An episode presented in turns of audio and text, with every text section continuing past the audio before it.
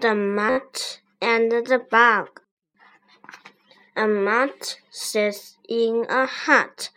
He sits on a rock in the hut. A bug sits in the hut. She sits on a jug in the hut. The bug jumps from the jug to the cup.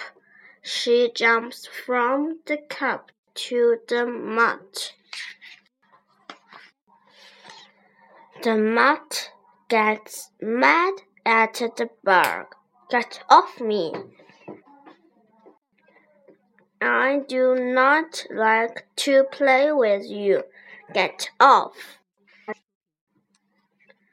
The bug is sad. I am sad you do not like to play with me. The moth jumps up.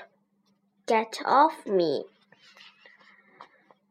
The cub likes the bug.